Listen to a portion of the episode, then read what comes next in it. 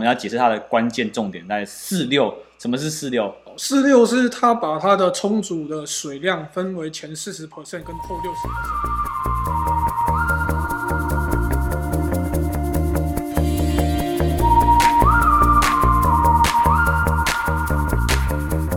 欢迎各位朋友收听《咖啡简单说》，这里是华语世界中一个介绍精品咖啡的 podcast，每天更新一则咖啡小知识，让你更懂得品味咖啡。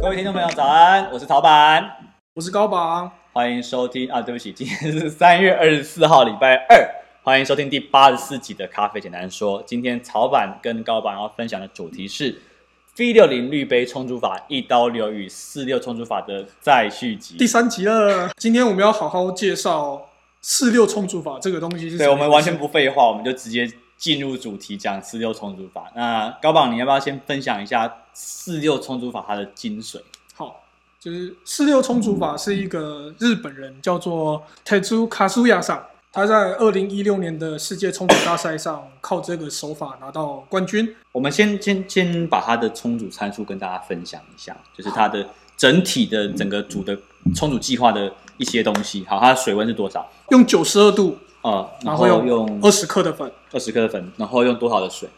最后煮多少？最后预计是煮到三百，三百克的水，用一比十五到十六的比例，研磨度是粗研磨。我们刚刚讨论一下，怎么跟各位听众朋友解释粗研磨的大小。就是你如果去呃卖场去买那种已经研磨好的粗黑胡椒粒，大概是那种粗细大小，就是那种不是不是细的，不是那种不是那种不是粉，不是玉米浓汤那种那种黑胡椒粒啦，就是那种比较大颗。要怎么形容？我们刚刚有想过，就大家不知道有没有看过那个荞麦的种子，它其实是还蛮粗的，因为我们一般在手冲咖啡里面是不会使用这种，很少很少用到这么粗的咖啡粉。对对，大部分都是二砂糖嘛。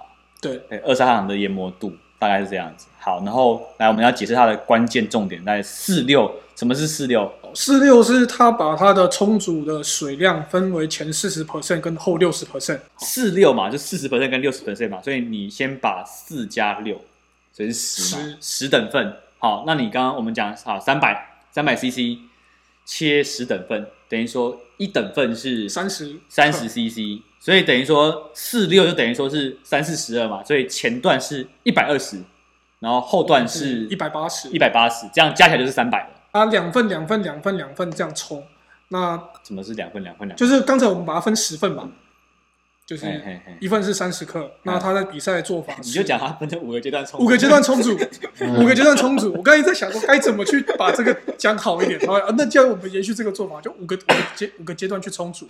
哦，对，然后这个五个阶段里面分成四跟六哦。他的说法来讲，第一份跟第二份主要冲的是酸感跟甜感的平衡，酸甜的控制程度。第一段水如果比较多会比较酸，哦，对，第二段水如果比较多会比较甜。讲完前半段酸跟甜感的平衡，后面的三份就是一百八十克的水，只是调整它整杯咖啡的强度，它是这么解释的。哦，它是用 strength 这个字，对，用 strength 这个字去描述它。它它这个东西在讲到底是会不会跟 body 有关系啊？我不知道，我不知道它的在讲它的整个冲煮概念里面，它的 strength 跟 body 是不是？同一个概念还是不同的概念？我自己觉得可能是不同的概念。Strength 比较像是，呃，你喝下去的咖啡的浓度。浓度。对，我自己觉得是这样。不过这个可以大家回去听众朋友自己去试试看。嗯。就是，那如果你是六十六十六十，就是后五分之三的是这样冲的话，它的强度会比较强。那如果它把它改成两份九十九十这样冲。那它的强度会稍微弱一点。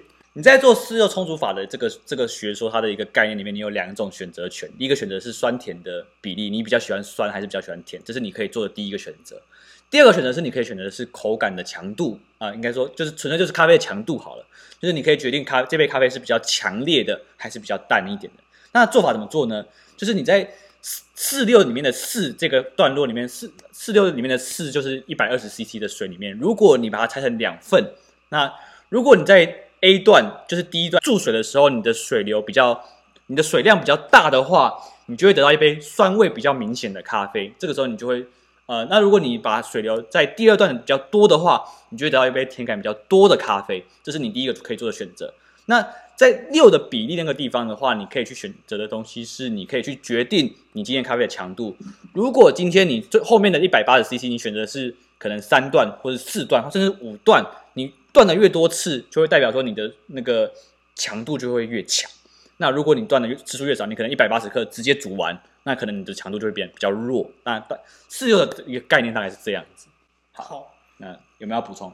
我就最后一个补充啦，就是大家如果想要在家里试试看这个手法的话，就是呃每每一个部分的每六十克的水的间隔，你就间隔四十五秒。然后哦，对，就是这个是很关键的，对不对？对对，因为在四六冲煮法里面，它的重点是你的每一个注水的断水都要停留四十秒以上。对，都要停留四十五秒以上。对，那会流完就大家没关系，就先试试看吧。我、哦、这边可以让安东尼先，我我们假设安东尼的的回答是这样子，就是他他说他流太快这件事情。嗯，好、哦，呃，四六法的比例里面，其实你注意的重点是你每次流完，你可能在四十秒内就流完了，你不用就是坚持它要四十秒才流完这件事，因为你永远做不到，对，这件事是不可能的。对你，你流完之后，你要继续，比方说你可能二十二十四秒就流完了，那你要继续等到四十秒，你才能够下一段的注水，这件事情才这整个四六的原则才会成立。对不对？我对，这个我自己尝试的结果是这样子，你可能二十秒水就一定会流完，那你就等到四十五秒。所以如果大家在家想要试试看四六充足法的话，建议可以搭个手表或搭个计时器，反正就哦，时间到你就再充六十。好的，今天的节目就到这边，感谢大家的收听，我是陶板，我是高拔。最后广告时间，你要不要讲？好，最后的广告时间。呃，咖啡简单说，这则节目是曹板二零二零年想要做的一个小礼物。每一年的时间没有每一年呐、啊，每一年会死人呐、啊！哦，每一年哦，不行不行，用一年的时间，用一年的时间，每天录制一则语音，让大家用听的更认识咖啡。如果你喜欢这则节目，欢迎订阅明朝的 Line、IG、YouTube、脸书的平台。那更多的优质内容会随时更新在这个平台上面。如果您是使用 Podcast 收听的听众朋友，喜欢的话，希望您可以在 Apple Podcast 上面给我们留下五颗星的评价。我是曹板，我是高板，感谢大家收听，我们下期再会，拜拜。拜拜。